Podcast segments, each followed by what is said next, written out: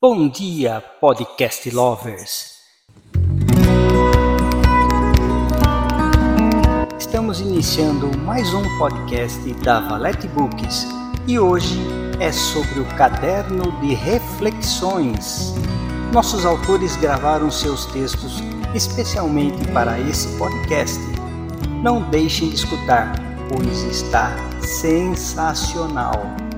Acomode os fones de ouvidos regule o volume e ouça-nos enquanto cozinha, trabalha, no ônibus, metrô ou mesmo na caminhada diária.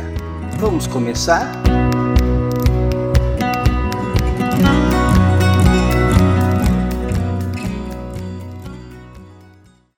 Um poema que não tem título, por Tem Juízo Joana.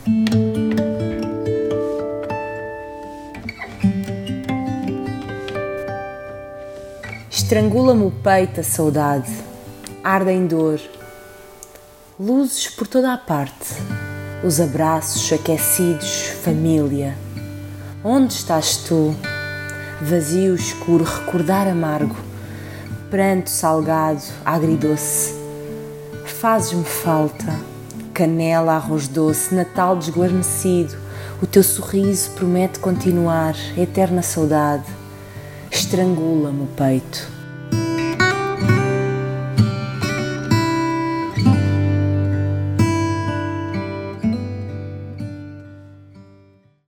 Não sou homem de fé.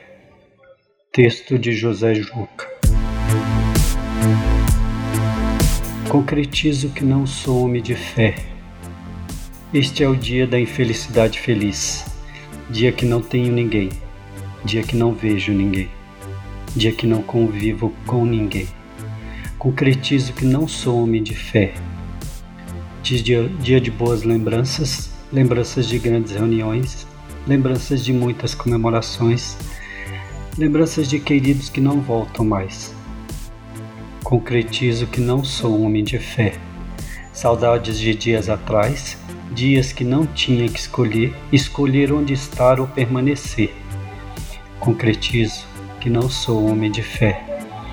Dia que há muito perdeu o encanto, dia que há muito não tenho pranto, dia que há muito não cultuo o santo concretizo que não sou homem de fé. Hoje é dia de ser feliz, descobri que está em mim. Em mim, tudo transformo assim. Pesquiso, leio, escrevo, penso com frenesim. Tento respeitar e entender os próximos a mim, do passado aos dias de curumim. Concretizo que não sou homem de fé. Acordo arrebatado a lacrer Sigo arrebatado a la Platão, e arrebatado vou do frio ao calor, e arrebatado termino da paixão ao amor. Concretizo que não sou homem de fé, mas acendo vela votiva e recito o poema Pai Nosso, refletindo cada verso, cada palavra, cada expressão, pensando com o coração e percebo, não sou homem de fé.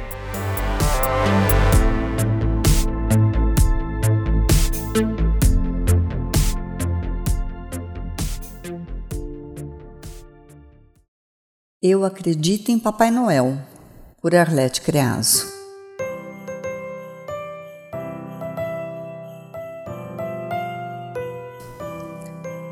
Chegou o Natal. A cidade se torna um pouco mais iluminada com os pisca-piscas e as pessoas dão a impressão de se tornarem mais humanas. Final de ano é motivo para fazerem caridades, para que possam se sentir melhores com a fartura que terão em suas mesas nas noites de festas. A figura tradicional do bom velhinho, vestido de vermelho, é visto por toda a decoração. Os papais noéis de plantão são frequentes em shoppings e centro da cidade. Mas afinal, quem é Papai Noel? Um velhinho simpático, de riso fácil e coração generoso, que leva um sorriso aos rostos das crianças e adultos. Infelizmente, este Papai Noel só aparece uma vez ao ano. Mas e os outros papais noéis que surgem no decorrer dos 365 dias? Aqueles que contribuem para que famílias consigam um alimento todo mês, que pessoas se agasalhem no inverno e se refresquem no verão? Estou me referindo aos papais noéis de todas as idades e que se vestem com as mais variadas cores. E não só aqueles que dão presentes, mas também aos que se fazem presentes. Aos que dão um ombro amigo para que alguém se console, aquele que empresta os ouvidos para que alguém desabafe, a mão amiga que ajuda uma idosa a atravessar a rua.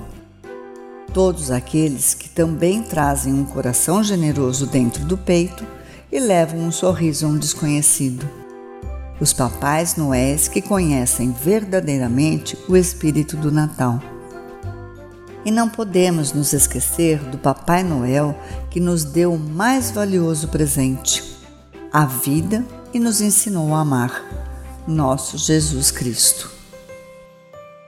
Que consigamos fazer ser Natal todos os dias do ano. Que o amor e a generosidade ensinada pelo menino Jesus permaneçam e aumentem a cada dia que possamos ser sempre papais noéis e que tenhamos também muitos deles em nossas vidas. Um Natal abençoado e cheio de papais noéis na vida de cada um.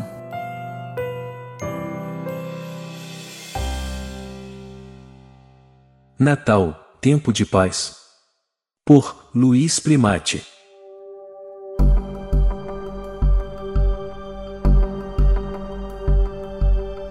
Acho engraçado quando alguém faz um alarde nas redes sociais achando que está falando algo inédito. Como dizia Lavoisier, nada se cria, tudo se transforma. E Chacrinha aperfeiçoou para nada se cria, tudo se copia. Estou começando esse texto dessa maneira porque hoje vi uma mulher no Twitter fazendo um escândalo ao divulgar que na África ainda tem escravidão e que já faz três anos que vendem escravos por lá. Aí fiquei pensando, essa mulher não deve conhecer a história. Será que ela sabe que a venda de escravos começou justamente na África e que os próprios negros vendiam outros negros para trabalhos forçados em outros países? Essa mulher no Twitter é negra e deve pensar, como a maioria, que a culpa pela escravidão é exclusiva de brancos. Quando os europeus vieram colonizar as Américas necessitavam de mão de obra barata para o cultivo da cana-de-açúcar e outras culturas. Eles compravam escravos na África que eram fornecidos por negros. Há muitos séculos tem se atribuído à classe branca a responsabilidade do extermínio da raça negra, e isso não é bem verdade. O ódio existe de todas as formas, brancos que odeiam negros, negros que odeiam brancos, brancos que odeiam brancos, negros que odeiam negros, brancos que odeiam índios, e a lista vai longe. Em 2008, no Congo, houve um dos maiores massacres na véspera de Natal.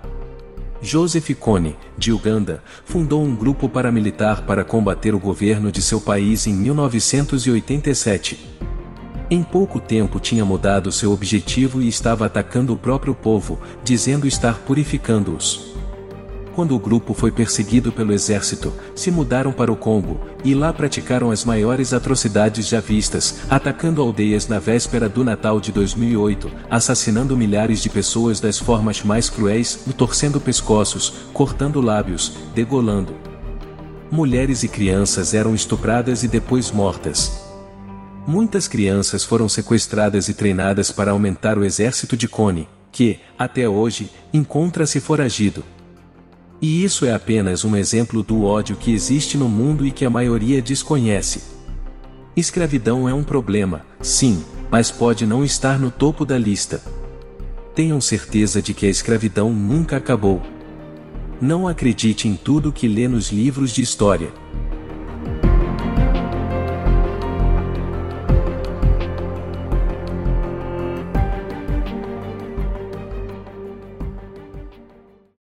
Mensagem de Natal.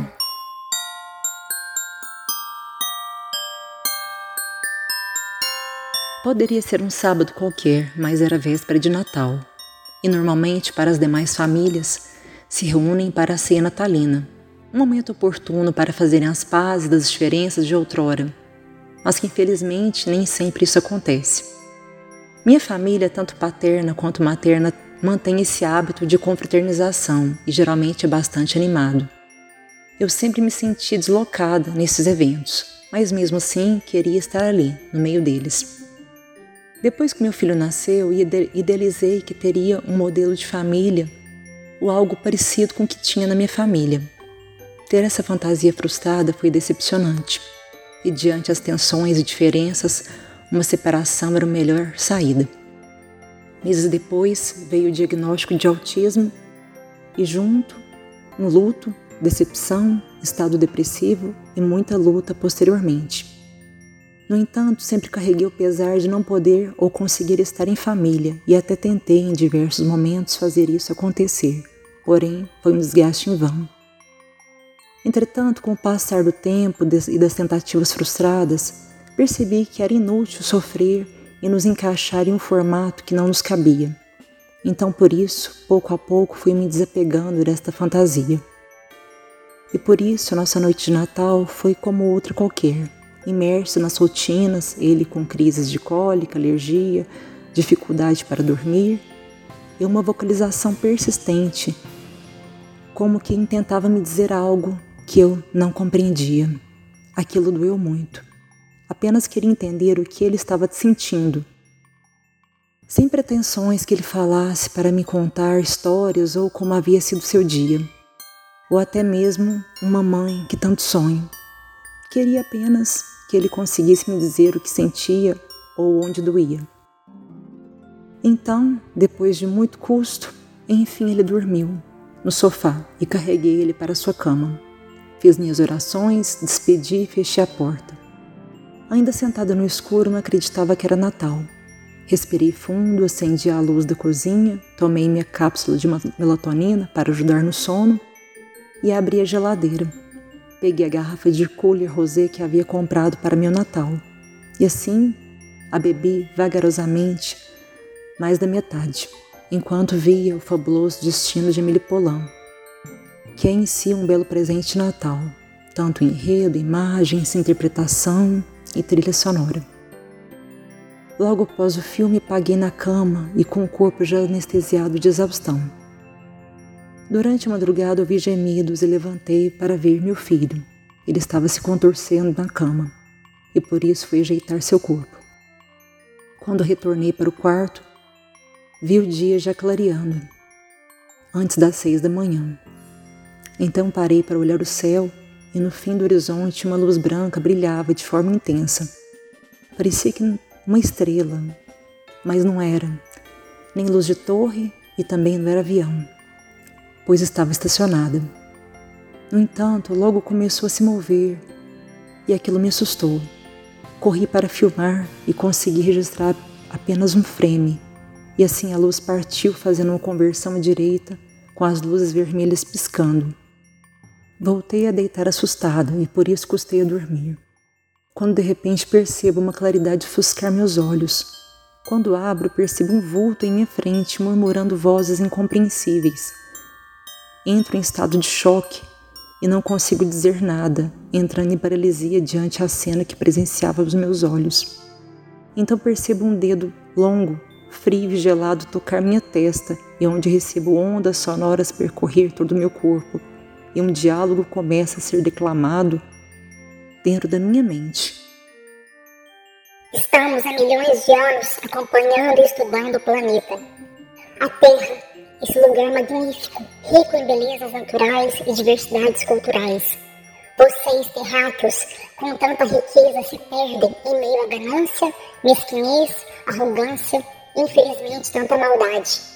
Passaram por tantas guerras, epidemias, uma pandemia devastou seu planeta e ainda assim perduram com comportamentos tão maléficos a vocês mesmos e ao seu habitat. Hoje, para vocês cristãos, é considerado um dia de festa, pois é celebrado o dia do Salvador, que tanto amor pregou. E onde está esse amor que ele disseminou há quase 3 mil anos atrás? Ele deixou uma mensagem de amor e doação com entregar a sua vida na cruz em nome do amor a vocês. E onde está esse amor? Estava em choque e paralisada. Não conseguia abrir a boca para dizer absolutamente nada Então a voz continuou. Eu respondo: onde está esse amor? Ele se encontra em meio a cada tempestade e tormentos que passas, em cada pessoa que te machuque, em cada coração que necessite do seu abraço, em cada olhar que clame por um acalento, em cada voz que é proferida, mas que no silencioso gesto diz muito mais do que possa imaginar. Uma filosofia estoica lhe foi presenteada em conjunto com as demais provas que a vida lhe dá para ser provado nesta existência. Entretanto, enquanto vocês, meros terráqueos, grãos de poeira cósmica, se acharem donos do universo, mais distantes estarão da necessária evolução. Então, o vulto se afasta e a luz se apaga. Fico deitada estática, com os olhos vidrados, sem entender que a mensagem foi aquela ou se de fato foi apenas um sonho. Enquanto isso, o sol surgia no horizonte e os passos anunciavam que já era Natal.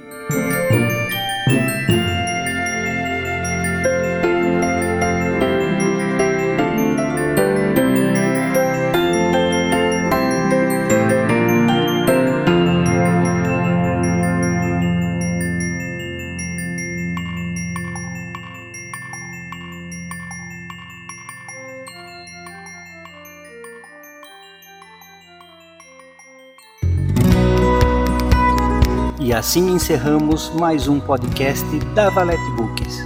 Fiquem atentos que a qualquer momento um novo episódio poderá surgir. Espero que todos tenham tido uma experiência satisfatória. Não esqueçam de nos seguir e deixar o seu feedback. Tchau, tchau!